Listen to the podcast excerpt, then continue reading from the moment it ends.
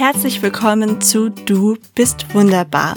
Mit diesem Podcast möchte ich dir zeigen, dass du schon gut so bist, wie du bist und helfen, dass du wertschätzend mit dir, aber auch mit anderen umgehen kannst. Und genau dieser wertschätzende Umgang mir selbst fiel mir die letzten Wochen etwas schwer, weil ich häufig sehr antriebslos war, ein paar schwierige Entscheidungen treffen musste, mich dafür geschämt habe, dass ich sie so schwierig fand und sie mich so traurig gemacht haben, obwohl sie doch Luxusprobleme sind und, und, und. Darüber berichte ich in dieser Folge.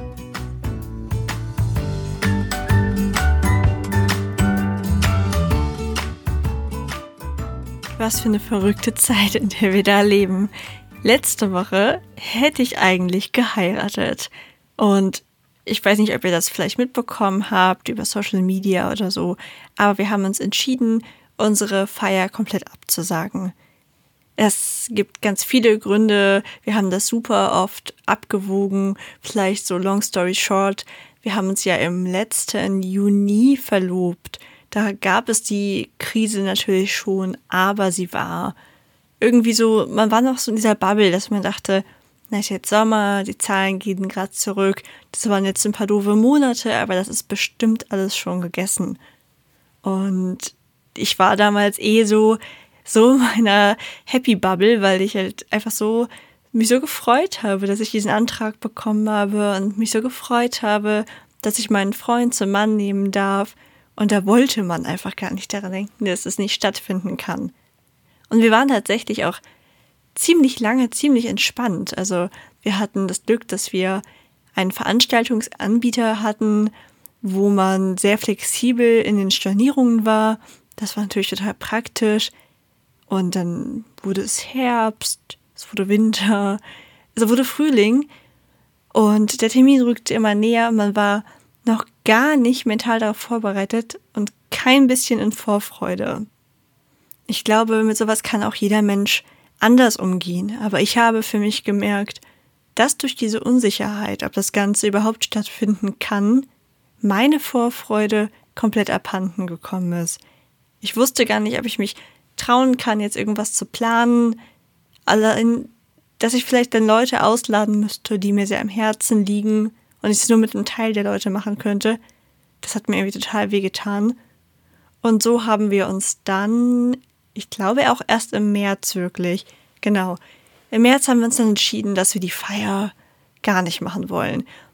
Ich glaube, das Besondere dabei ist, dass dadurch, dass wir beide nicht in der Kirche sind, hätten wir eine freie Trauung gemacht. Und die holen wir so nicht nach. Denn manche haben uns dann gesagt, ja, kann sie gut verstehen, aber ist doch nicht so schlimm.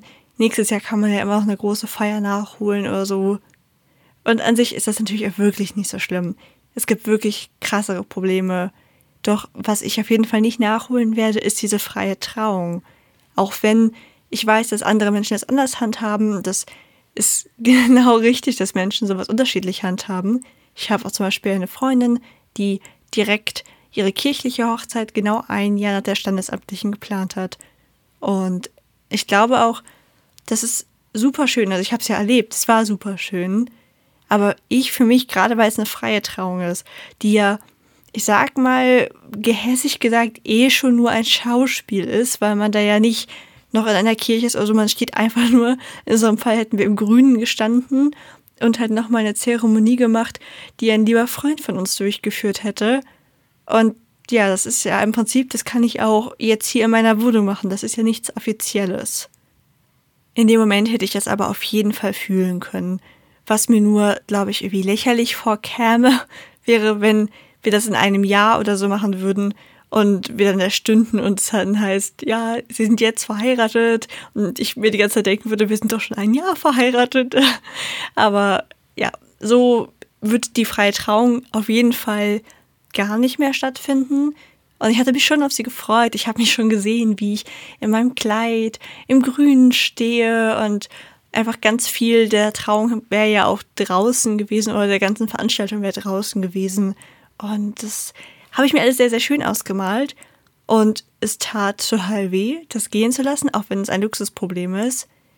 Aber es ist auch absolut in Ordnung. Also Was wir fühlen, sind nun mal unsere Gefühle. Das suchen wir uns nicht aus, wir machen das nicht, um irgendjemanden zu ärgern, der vielleicht in einer noch schlechteren Situation ist und eben denkt, was ist das denn für ein Luxusproblem? Wichtig finde ich, dass man sich immer wieder daran erinnert selber, wie gut es einem damit geht, dass das gerade das größte Problem ist, was man hat. Also das haben wir auch permanent gemacht. Wir waren immer so hin und her gerissen. Aber es ist auch wichtig, einfach diese eigenen Gefühle zuzulassen. Das möchte ich damit sagen.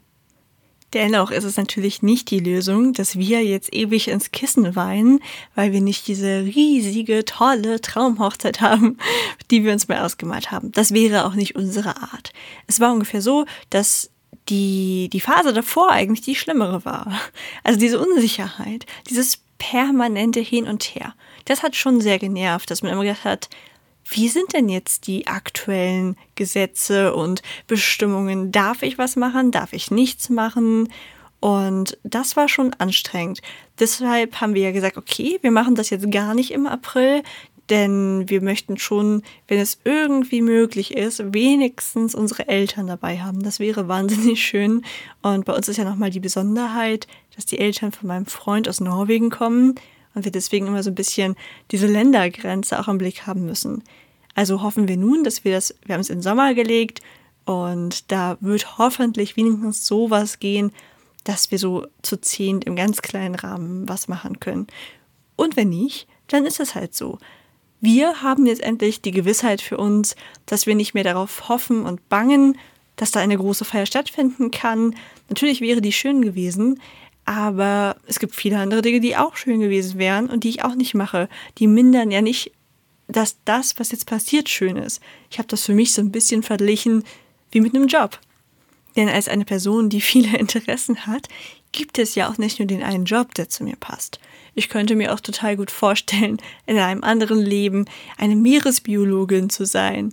Oder in einem noch anderen Leben wäre ich vielleicht Musikerin oder so. Und genau das ist jetzt bei der Hochzeit so. In einem anderen Leben, in einem Corona-freien Leben, hätte es halt diese große Hochzeit im Grünen gegeben. Ist jetzt halt nicht so. Heißt aber zum Glück überhaupt nicht, dass es schlechter wird. Denn am Ende, darauf haben wir uns dann wieder besonnen, zählt ja bei einer Hochzeit eigentlich nur, dass zwei Menschen anwesend sind. Nämlich die, die sich das Ja-Wort geben. Und wir, wir beide werden auf jeden Fall dabei sein. Mein Freund hat schon gescherzt, wir hatten eigentlich nur vergessen, die Ehrengäste einzuladen und wegen denen mussten wir jetzt alles absagen, weil die leider nicht nach Luklum können, wo wir eigentlich geheiratet hätten. Nämlich die Katzen. Unsere neue Hochzeit findet nämlich jetzt einfach in unserer Wohnung statt. Also wir heiraten erst im Standesamt und dann geht's direkt in die Wohnung. Ich trage gerade schon im Standesamt mein schönes großes Kleid und entweder sind wir nur zu zweit plus Katzen und alles, was on top kommt, ist einfach wahnsinnig schön. Wir freuen uns über alles, was mehr geht, rechnen aber erstmal damit, dass wir nur zu zweit bzw. viert sind. Und das nimmt komplett den Druck raus. Es ist kein jeden Tag die Nachrichten checken, oh, jetzt sagen sie wieder, die Impfgeschwindigkeit ist großartig und wir werden das schaffen. Yay! Oh, oh, oh, der Impfstoff verzögert sich. Oh, es wird wohl doch nichts. Dieses Auf und Ab, das ist unglaublich belastend für uns Menschen. Und wenn man es selber schafft, dass man sich da irgendwie den Druck rausnimmt, kann das ganz viel bewirken. Also manchmal kann es auch helfen, einen Traum gehen zu lassen, um das, worum es wirklich geht, zu genießen. Ich sehe das ja in so vielen Situationen gerade. Von meinem Patenkind, das hat jetzt diese Woche Geburtstag. Wieder ist es ein Geburtstag, wo wir nicht anwesend sein können zwei Jahre in Folge und da es erst der zweite Geburtstag ist, hat es quasi noch keinen wirklichen Geburtstag mit Gästen gehabt. Aber auch das wird sich ändern. Und so können immerhin die Eltern einen richtig schönen Tag mit ihrem Kind genießen, ohne dass sie irgendwie Gastwirte spielen müssen. Äh, Gastgeber meine ich. Und äh, ja, ich glaube, man kann irgendwie das Positive in allem finden, aber es ist auch wichtig, dass man halt die negativen Dinge nicht wegdrückt. Das ist ja immer so mein Grundsatz. Das Positive suchen, aber das Negative nicht wegdrücken. Als wir uns zum Beispiel entschieden haben, war ich eine Woche richtig down. Ich war total enttäuscht, dass dieser Traum, den ich hatte, so nicht mehr stattfinden kann. Aber das habe ich mir auch erlaubt, weil ich wusste, dass das auf jeden Fall nicht anhalten wird. Dafür bin ich einfach viel zu sehr eine Frohnatur. Aber ich merke in letzter Zeit auch, dass mich die Situation auch zunehmend gestört hat insgesamt. Also gestört ist gar nicht unbedingt der richtige Ausdruck. Es würde ja ein Gefühl wie vielleicht Wut oder Empörung voraussetzen. Tatsächlich war es aber einfach nur Müdigkeit, so viel Müdigkeit, Antriebslosigkeit und einfach so ein Hinterfragen von allem, so ein richtiges so, ach, welchen Sinn hat das Leben überhaupt? So war ich die letzten Wochen teilweise. Zum Glück nicht immer. Und ich habe mich gefragt, woran lag das und was kann man anders machen? Denn ich liebe es, Ursachen zu ergründen, weil nur so kann ich ja etwas daran ändern. Und zunächst ist es ganz sicher auch einfach bei uns allen, dass es jetzt schon eine ganze, ganze Weile so ist. Wir dürfen jetzt einfach auch mal eine Pause machen. Wir dürfen zulassen, dass es uns mit der Situation schlecht geht, dass wir gerade nicht Lust haben, den nächsten Sauerteig anzusetzen, die fünfte fremde Sprache zu lernen oder als Yogi irgendwie durchzustarten. Im ersten Lockdown war das, glaube ich, noch so, dass alle das als Auszeit aus ihrem beschäftigten Alltag gesehen haben. Man war so, oh, schade, ich kann gerade nichts machen. Ja, cool, dann kann ich endlich mal diesen 100 Dingen auf meiner To-Do-Liste nachgehen.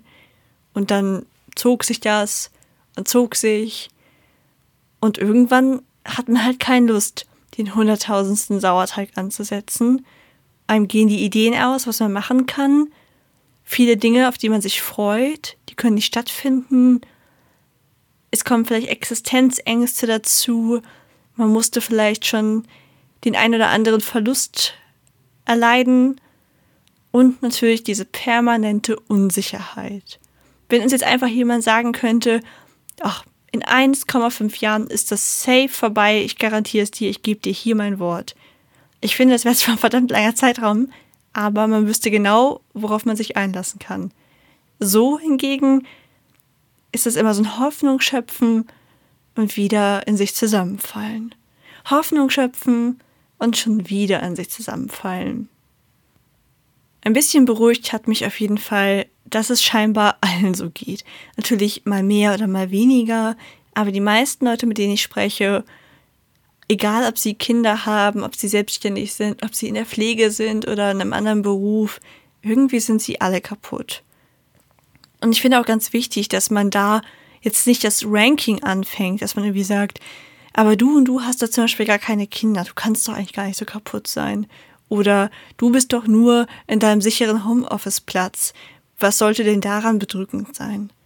Wir kennen immer nur unsere eigene Realität und dieses anderen geht es noch schlechter ist zwar etwas, was man ganz, ganz doll im Kopf behalten sollte. Also, das haben wir uns bei der Hochzeit auch immer wieder gesagt. Das sind totale Luxusprobleme und das sollte einem bewusst sein. Aber wir können nur nachempfinden, was wir selbst erleben. Und dieses andere, dieses abstrakte Schlechtergehen, das sind für uns halt leere Worte. Wir können nicht empfinden, was die empfinden, denn das, was wir gerade haben, ist für uns gerade das Maximum Schlimme. Und deswegen hilft es mir eher, über die Dankbarkeitsschiene zu gehen. Also statt zu sagen, geht es anderen vielleicht noch schlechter, schaue ich, aber was ist denn das, was trotzdem in meinem Leben gerade schön ist? Das ist genauso wie, wenn ich ein Ziel erreichen will, eine Motivation, die aus mir selbst herauskommt, eine sogenannte intrinsische Motivation, die ist immer wirksamer als von außen erzwungener Druck. Also etwas, was aus mir selbst herauskommt, was ich selbst nachempfinden kann, das korreliert einfach viel mehr mit uns. Also Punkt 1, der mir immer mal wieder geholfen hat, ist auf jeden Fall die Dankbarkeit. Dennoch war ich irgendwie antriebslos. Ich habe mir zwar gesagt, ach schau mal, du hast es doch so gut, du kannst trotzdem den Mann, den du liebst, heiraten, du hast einen Job, den du von zu Hause aus ausführen kannst, das ist auch nicht bei allen so und habe Dinge gefunden. Aber bei mir war es diesmal ein anderer Faktor, der, glaube ich, der größere war. Und deswegen, ja, werde ich hier so eine kleine Liste aufzählen an möglichen Dingen, die euch helfen oder die vielleicht auch so ein bisschen die Ursachen sein können. Und wenn ihr die einfach alle ausprobiert oder so die, die sich für euch gut anhören, ist vielleicht was dabei, was euch hilft. Ein Augenöffner war bei mir, als eine Freundin zu mir gesagt hat, du, ich hab schlicht nicht die Zeit, antriebslos zu sein. Und im ersten Moment war das ein ganz schöner Schlag, denn er hat ja quasi gesagt, dass ich antriebslos bin, ist gerade ein Luxusproblem. Und dass ich mir das selber mache. Und das, obwohl ich doch immer so stolz darauf war, dass ich total viel schaffe und habe mich schon immer sehr über meine Leistung definiert. Deswegen nagt, glaube ich, diese Antriebslosigkeit auch besonders an mir. Aber sie hatte recht. Ich habe mir überlegt, ab wann ging das denn los, dass ich mich so gefühlt habe, wie ich es gerade tue. Und das war, als der Druck in meinen Projekten, also Druck ist das falsche Wort, aber als mein Pensum nachließ, als langsam erste Zwischenziele oder große Meilensteine erreicht waren, meine To-Do-Liste kürzer wurde, sie war immer noch gut gefüllt, also dafür habe ich einfach zu viele Interessen, aber es war nicht mehr so ein Oh mein Gott, ich muss unbedingt durch den Tag rauschen wie so ein fleißiges Bienchen, damit ich wenigstens einen ganz kleinen Prozentsatz dieser Aufgaben erledigt bekomme. Da war ich so beschäftigt, so am Hasseln, dass mir schlicht keine Zeit blieb, antriebslos zu sein, wie meine Freundin es gesagt hatte. Jetzt aber dachte ich nämlich, tue ich mir etwas Gutes, weil dieses ganze Hasseln, das tut uns ja ebenfalls nicht gut. Das hat wieder andere Nachteile. Also habe ich mir mehr Puffer gelassen. Ich habe mir die Aufgaben mehr so eingeteilt, dass ich auch mal ein bisschen Freiraum am Tag habe, weil ich dachte, mir, was fehlt mir denn momentan? Das war ein bisschen der kreative Freiraum. Also habe ich ihn mir geschaffen. Aber ich habe ihn mir geschaffen, indem ich mir einfach nur mehr Freiraum geschaffen habe, indem ich gesagt habe, okay, heute möchte ich diese drei To-Do-Punkte schaffen. Die füllen wahrscheinlich den Vormittag und im Nachmittag male ich dann ein schönes Bild oder was auch immer ich dann möchte. Und dann am Nachmittag, ja, ich saß hier, ich habe vielleicht meine Stifte mal angeguckt, aber irgendwie konnte ich mich nicht aufraffen. Vielleicht habe ich es sogar geschafft, ein Blatt Papier rauszuholen und ein paar Striche zu machen. Aber irgendwie hatte ich eine Kreativblockade. Ich wusste nicht, was ich malen soll. Wenn ich was gemalt habe, dann war ich überhaupt nicht zufrieden. Wenn ich mir Inspiration angeguckt habe bei anderen, habe ich mich da richtig dran festgezeckt und saß wieder Stunden am Handy. Dann war der Tag vorbei und ich habe gemerkt, na super, ich habe nicht selbst den Pinsel in die Hand genommen, sondern nur stundenlang zugesehen, wie andere es tun. Und ich fühle mich echt nicht gut. Und so zog sich das über mehrere Wochen, dass ich immer unproduktiver wurde, immer unzufriedener, ich habe schlechter geschlafen, ich war leicht gereizt, ich war einfach nicht so gut drauf. Ich habe mich auch wieder mehr abgekapselt von anderen. Das kenne ich dann von mir auch, wenn ich nicht zufrieden bin, wenn irgendwas mit mir ist, dann isoliere ich mich so ein bisschen, habe dann gefühlte Trilliarden ungelesene WhatsApp-Nachrichten, mag mich auch mit niemandem treffen. Das ist dann so der Höhepunkt bei mir gewesen. Also absolut noch nichts Schlimmes, aber auch schon unangenehm und vor allem einfach nicht meine gewohnte Art. Also habe ich verschiedene Dinge gemacht. Unter anderem habe ich mir angewöhnt, seltener die Nachrichten zu checken das kam schon so ein bisschen durch die Hochzeitssache, dass ich gesagt habe, okay, es, es wird wohl nicht im Stundentakt etwas Bahnbrechendes veröffentlicht. Stattdessen hänge ich hier am Handy fest, sehe ungesunde Sachen, also damit meine ich vielleicht auch gerade Corona-News, die nicht unbedingt seriös sind und mache mich ein bisschen wahnsinnig. Also, Schritt 1, selten die Nachrichten zu checken, nur noch von seriösen Quellen. Schritt 2. Ich habe mich, egal wie ich mich gefühlt habe, aufgerafft und bin rausgegangen. Und ich hatte richtig selten Lust dazu. Denn es war immer grau. Es war grau, grau, grau, grau. Ich hatte gar keine Lust rauszugehen. Und es war auch nicht immer schön. Manchmal bin ich einfach nur gegangen und dachte, ja, okay, jetzt bin ich draußen, Hammer. Aber irgendwie hat es mir dann doch gut getan. Und je öfter ich es gemacht habe, desto mehr bin ich wieder in eine feste Routine reingekommen. Ich habe mich auch hin und wieder aufgerafft und habe jemanden gesehen und ich hatte nie Lust davor. Nie, nie, nie, nie, nie, gar nicht, kein bisschen. Es war wirklich so, oh nein, jetzt muss ich gleich XY treffen. Und dann war XY nur eine Minute in meiner Nähe und das ging mir verdammt gut. Ich habe irgendwie anscheinend ein Problem damit, dass ich Dinge vorher nicht wahrhaben will, dass sie mir gut tun. Und wenn es erstmal eintritt, merke ich, dass es großartig ist. Es gab nicht ein Treffen, also natürlich immer nur in dem Rahmen, wie es gerade ging. Ich halte mich wirklich schon sehr genau an die Regeln. Auf jeden Fall, selbst wenn es nur ein kurzer Spaziergang mit Abstand war oder als es dann wieder ging, ähm, dass ich ein bis zwei Leute sehen konnte. Und es tat einfach so gut, auch wenn ich vorher dachte, dass es nicht so sein wird. Und das Witzige ist, dass mein Gehirn da irgendwie eine ganze Weile braucht, um das zu raffen. Also, es tat dann gut. Und dann stand eine Woche später wieder ein Treffen an, weil wir auch probiert haben, die Treffen weit auseinanderzulegen. Und ich hatte wieder überhaupt keine Lust. Es hat schon mehrere Wochen gedauert. Es wurde von Woche zu Woche besser. Die Spaziergänge waren wieder was, was ich genossen habe. Ich hatte keinen Bammel mehr davor, die Menschen zu sehen. Aber es hat eine Weile gedauert. In dieser Zeit habe ich mir super viel gegönnt. Und mit gönnen meine ich nie monetäre Sachen. Also einkaufen ist für mich selten gönnen, manchmal schon, aber eigentlich ist für mich gönnen immer Essen. Ich liebe ja Essen und ich habe zwar auch probiert, mich regelmäßig gesund zu ernähren und mich eben zu bewegen, weil das, glaube ich, auch Dinge sind, die sehr, sehr wichtig in dieser Zeit sind.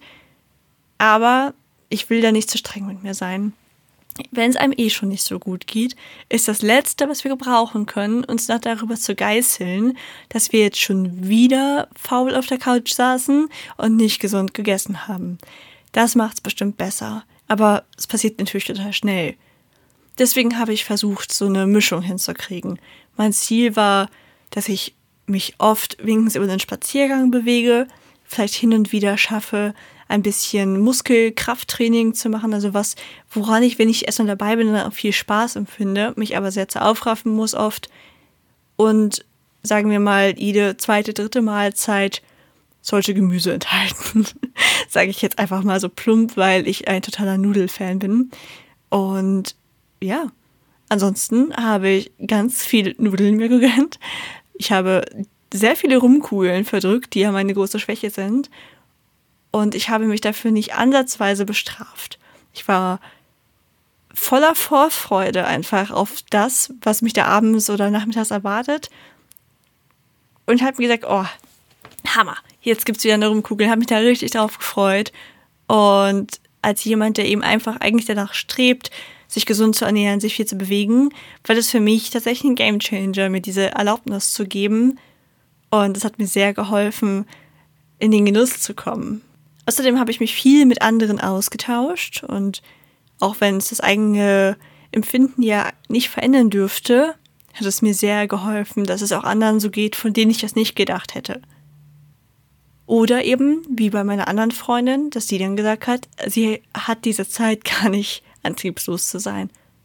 Was mir wieder einen neuen Blickwinkel darauf eröffnet hat.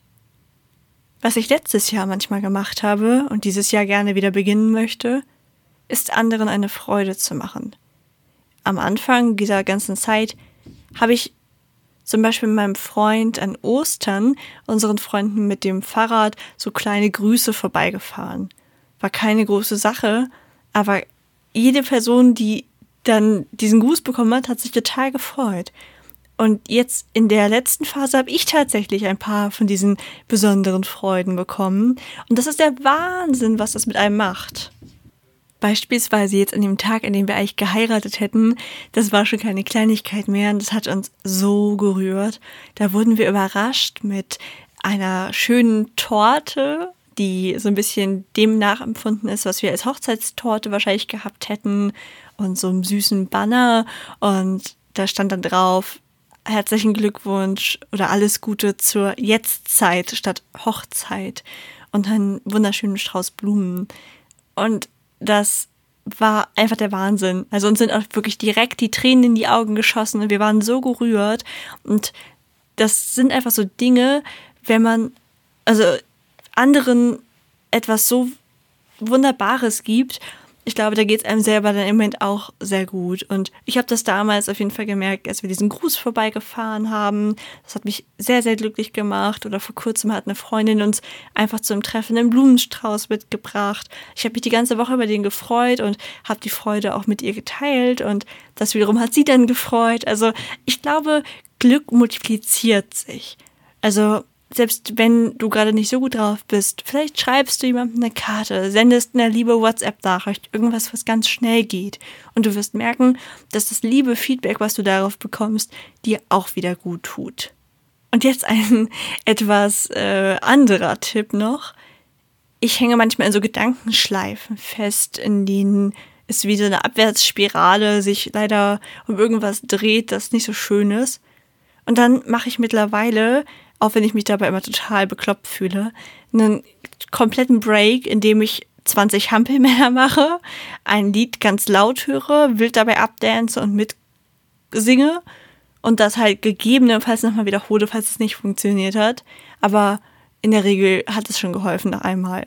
Und das ist jetzt nicht, dass ich dann direkt vor Freude strahle und meine Laune ist super, aber es hat mich aus diesem Strudel rausgeholt, denn diese Strudel sind das Problem. Man kann ja wirklich Stunden damit verbringen, sich um eine kleine Sache zu kreisen, die einem am nächsten Tag gar nicht mehr so groß vorkommt. Und damit ich nicht erst diesen ganzen Tag verschwende, um am nächsten Tag zu dieser Einsicht zu kommen, mache ich jetzt halt diese 20 Hampelmänner, weil die mich einfach ins Körperliche holen. Ich bin halt nicht so die Sportlichste und dann bin ich da so am Hampeln im wahrsten Sinne des Wortes und äh, bin dadurch halt ganz im Körperlichen und kann mir gar nicht so einen Kopf machen.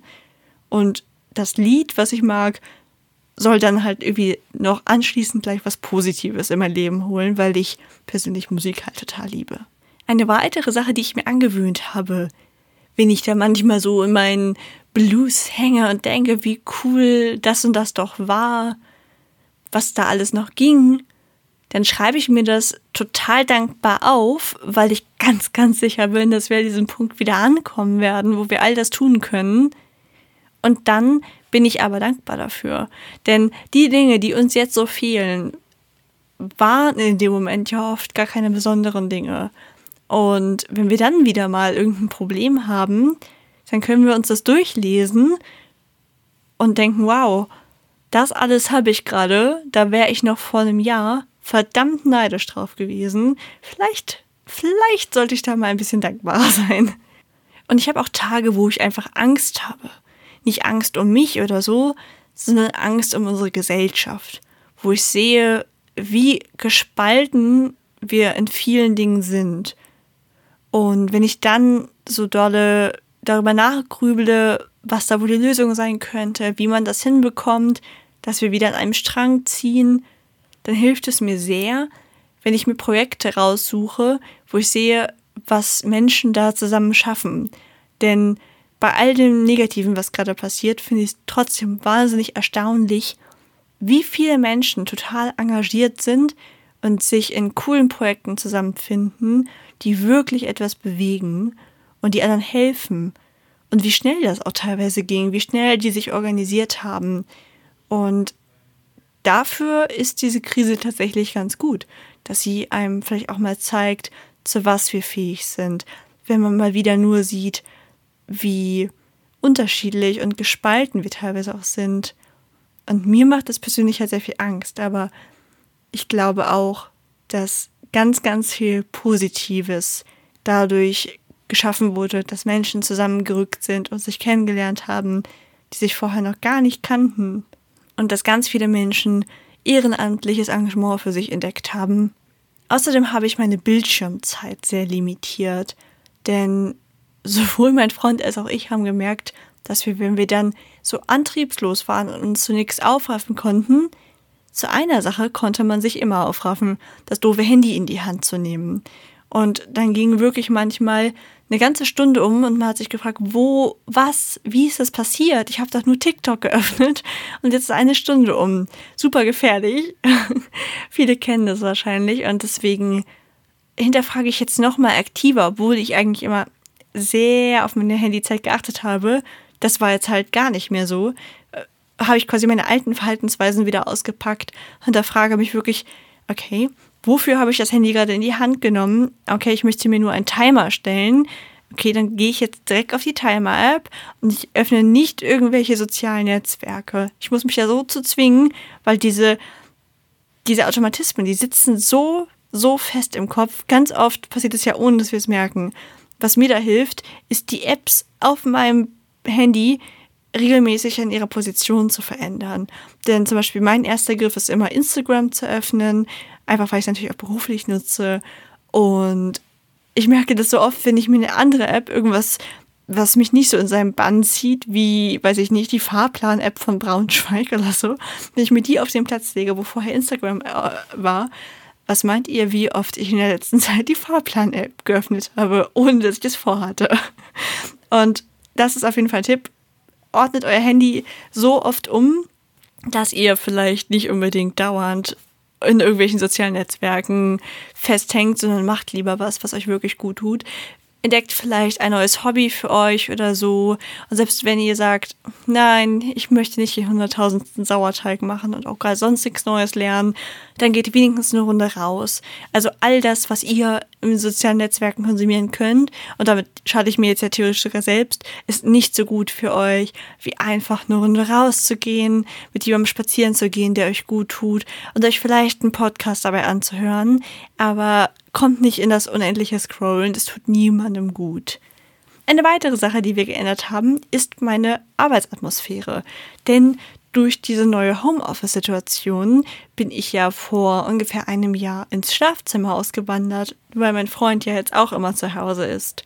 Und ich mag unser Schlafzimmer, aber es war irgendwie so eine Symbiose geworden. Es war nicht mehr so richtig gemütlich als Schlafzimmer. Zum Arbeiten war es irgendwie zu unkoordiniert, äh, unkoordiniert ist der falsche Ausdruck, zu, mh, mm, ja, also ich hatte keine Ablagemöglichkeiten. Ich hatte zwar so einen kleinen Schreibtisch, aber im Laufe des Tages hole ich mir häufiger mal verschiedene Bücher ran, in denen ich was nachlesen will für zum Beispiel eine Podcast-Folge oder einen Post. Ich brauche Malmaterialien, ich drucke mal was, ich habe Ordner und das habe ich mir dann quasi immer alles hergeholt, habe es aufs Bett gelegt und am Ende des Tages musste ich irgendwie dieses Chaos beseitigen. Und ganz oft habe ich die Sachen auch, wenn ich wusste, dass ich die wieder brauche, einfach nur quasi auf den Fußboden vor meinem Bett gelegt und da halt bis morgen liegen lassen. Und da wurde der Haufen immer größer und größer. Und es war wirklich nicht gemütlich. Und jetzt haben wir einfach so ein paar Kleinigkeiten geändert, die aber eine große Wirkung haben. Hier liegt jetzt zum Beispiel ein Teppich, das macht es viel gemütlicher. Ich habe meinen Schreibtischstuhl verkauft und habe mir stattdessen eingeholt, der freundlichere Farben hat. Ich hatte vorher so ein großes schwarzes Ungetüm, was so ein bisschen wie so ein Gaming-Stuhl aussah. An sich ganz cool, aber im Schlafzimmer irgendwie total ungemütlich. Und jetzt habe ich einen stoffüberzogenen mit weißen Rollen und so weißem Metall. Es wirkt halt viel heller und passt einfach hier in mein Schlafzimmer besser rein. Ich habe ein kleines Regal hier, in das ich meine Sachen packen kann. Das waren keine Riesensachen oder eine blöde Tagesdecke. Einfach damit man das Gefühl hat, ich kann das so, so trennen. Also ich habe jetzt hier ein, ein ganz gemütliches Bett, was ich aber so quasi unter der Tagesdecke verstecken kann, dass es mir auch vielleicht gar nicht auffällt, dass ich in meinem Schlafzimmer arbeite. Und kann dann abends den ganzen Abend, also Arbeitskram wegpacken in dieses Regal und so, damit ich, wenn ich wiederum im Bett liege, nicht das Gefühl habe, ich schlafe in meinem Arbeitszimmer. Also Leute, die die Konstellation selbst haben, kennen bestimmt diesen Punkt, dass es gar nicht so einfach ist, dann zur Ruhe zu kommen, wenn man möchte und zu arbeiten, wenn man das möchte. Mir hat es auf jeden Fall geholfen und wo auch immer du deine improvisierte Arbeitsecke hast, vielleicht kannst du ja mit Kleinigkeiten auch schon eine Änderung da bewirken. Was ich auch viel für mich entdeckt habe, ist erstens bewusstes Atmen. Das hat mir sehr geholfen, weil ich gemerkt habe, dass ich total kurzatmig wurde. Ich merke es selbst jetzt noch tatsächlich beim Podcast, dass ich dazu neige, keine Luft zu bekommen. Ich weiß nicht, warum das so ist. Aber ich gewöhne mir gerade halt an, dass ich wieder bewusster atme, denn für mich ist das immer ein Zeichen von innerer Unruhe, wenn ich nicht Luft bekomme beim Reden. Außerdem habe ich vor ein paar Wochen das autogene Training entdeckt und ich bin dann noch ganz in den Anfängen, deswegen wollte ich noch keine eigene Podcast-Folge darüber machen. Aber ich merke schon, dass es mir gut tut. Und ich werde euch auf jeden Fall in den nächsten Wochen mal eine Podcast-Folge darüber machen, was ich da so tue und warum es mir gut tut. Außerdem habe ich mir angewöhnt, mehr zu schlafen. Denn was mich irgendwie immer irritiert ist, dass ich so dachte, naja, es heißt doch immer, ein gesunder Mensch schläft so acht Stunden am Tag. So habe ich dann immer das angepeilt, dass ich, wenn ich so um elf ins Bett gehe und um sieben aufstehe, das ist so mein Rhythmus, dann habe ich ja meine acht Stunden, das langt doch. Erstens schlafe ich ja immer sehr schlecht ein. Also bis ich einschlafe, ist es allein schon erstmal zwölf und das sind schon nur noch sieben Stunden. Und dann wache ich zwischendurch auch häufig auf. Also wahrscheinlich waren es dann effektiv immer so sechseinhalb Stunden, was ja so gesehen auch schon mal weniger ist, als ich es vorhatte. Und dann hat mich das auch einfach irgendwie beruhigt, dass ich woanders mal gelesen hatte dann, viele Leute brauchen aber auch acht bis zehn Stunden Schlaf. Und diese zehn Stunden, vielleicht gehöre ich halt eher in die, in die neun Stunden Kategorie oder sogar zehn, denn am Wochenende ist mir aufgefallen, auch wenn wir ja gerade keine körperlich anstrengenden Sachen machen, haben wir uns in letzter Zeit halt immer erlaubt, weil man ja auch einen Terminmangel hatte, so lange zu schlafen, wie wir wollen. Und ich war selber erstaunt, weil ich oft beide Tage am Wochenende so wirklich so elf Stunden geschlafen habe und immer schon dachte, was ist denn mit mir verkehrt? Was bin ich für ein Waschlappen? Mir ist da immer sofort in den Kopf geschossen, dass ja Eltern von jungen Kindern auch viel weniger Schlaf noch bekommen als diese sechseinhalb Stunden und dass ich ja, wenn ich mal vielleicht eine Mutter bin, total verweichlicht, also dass ich jetzt verweichlicht bin und dass ich dann erst merke, was ein wirklicher Schlafmangel ist.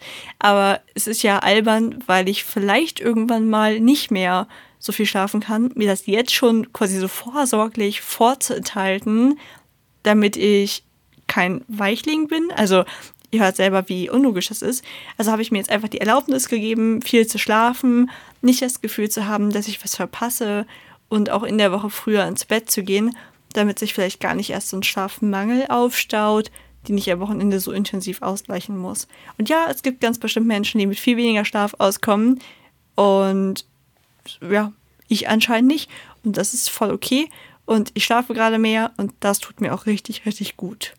Und dann kann ich noch ein bisschen einen Tipp über meinen Freund, also von meinem Freund berichten. Der hat nämlich im Gegensatz zu mir das Problem, dass er nicht so viele Hobbys hat, die er zu Hause ausüben kann. Ich bin halt so ein Mensch, du kannst mich einfach in einen Raum alleine stecken und ich könnte da wahrscheinlich vier Wochen verbringen und mir wäre nicht langweilig. Und die Hobbys von meinem Freund sind irgendwie so alle so Outdoor-Hobbys, die gerade größtenteils nicht gehen. Und ich verstehe auch, dass es dann natürlich noch mal viel schwieriger ist, diesen Gedanken zu haben, toll, jetzt hänge ich hier daheim fest. Gerade auch, was das Thema Urlaub angeht für mich muss ein Urlaub nicht außerhalb meiner eigenen vier Wände stattfinden und ich kann mich super gut erholen. Und ich glaube, er lernt das jetzt gerade zu akzeptieren, dass es vielleicht für ihn auch so ist. Und wir haben das gelöst, indem wir uns coole Projekte für zu Hause überlegt haben. Aber Projekte im Sinne von, die sind jetzt nicht an ein krasses, ich arbeite das heftig ab Pensum gebunden, weil dann wäre es ja auch wieder Stress und nicht unbedingt Erholung.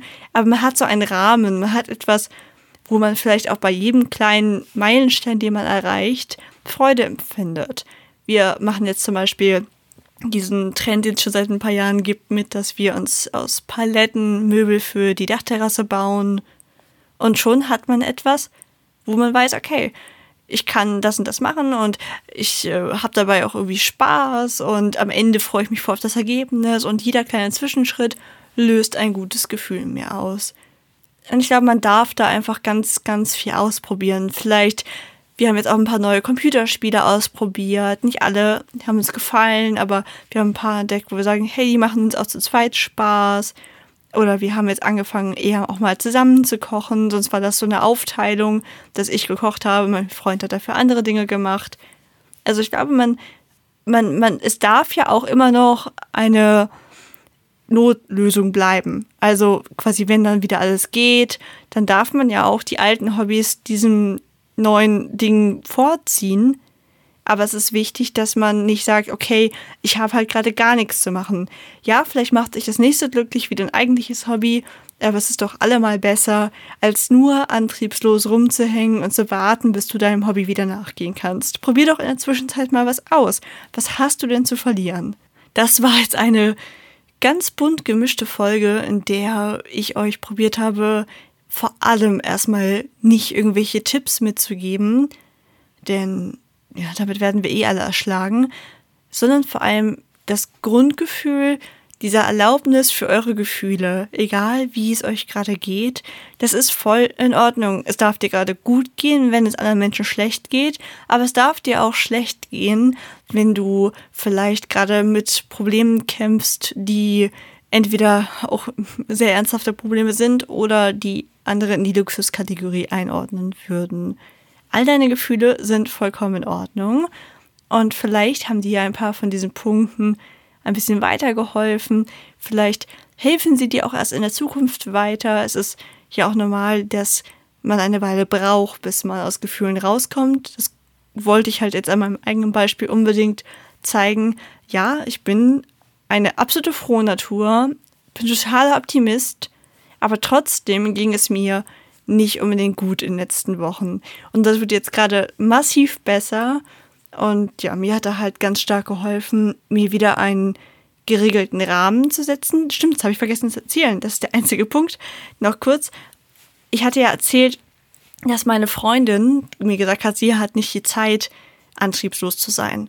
Und das war tatsächlich bei mir diesmal der Game Changer. Ich wollte euch ja quasi sagen, es gibt da diese lange Liste von Ideen, die ich für euch habe, die ich euch ja jetzt gesagt habe. Und das, tatatara, war das, was mir jetzt wirklich geholfen hat, mir einfach wieder mehr Struktur zu geben. Dadurch, dass ich ja auch selbstständig bin und ich habe zwar mehrere Fristen, die ich die Woche so einhalten muss, aber die kann ich mir ja doch sehr frei einteilen. Quasi zur Not, und so war es dann auch ganz oft, musste ich dann noch so eine Samstagabendschicht einlegen, um diese Frist zu halten, weil ich die ganze Woche rumge, ich möchte es nicht sagen, aber ihr wisst, was ich meine, habe.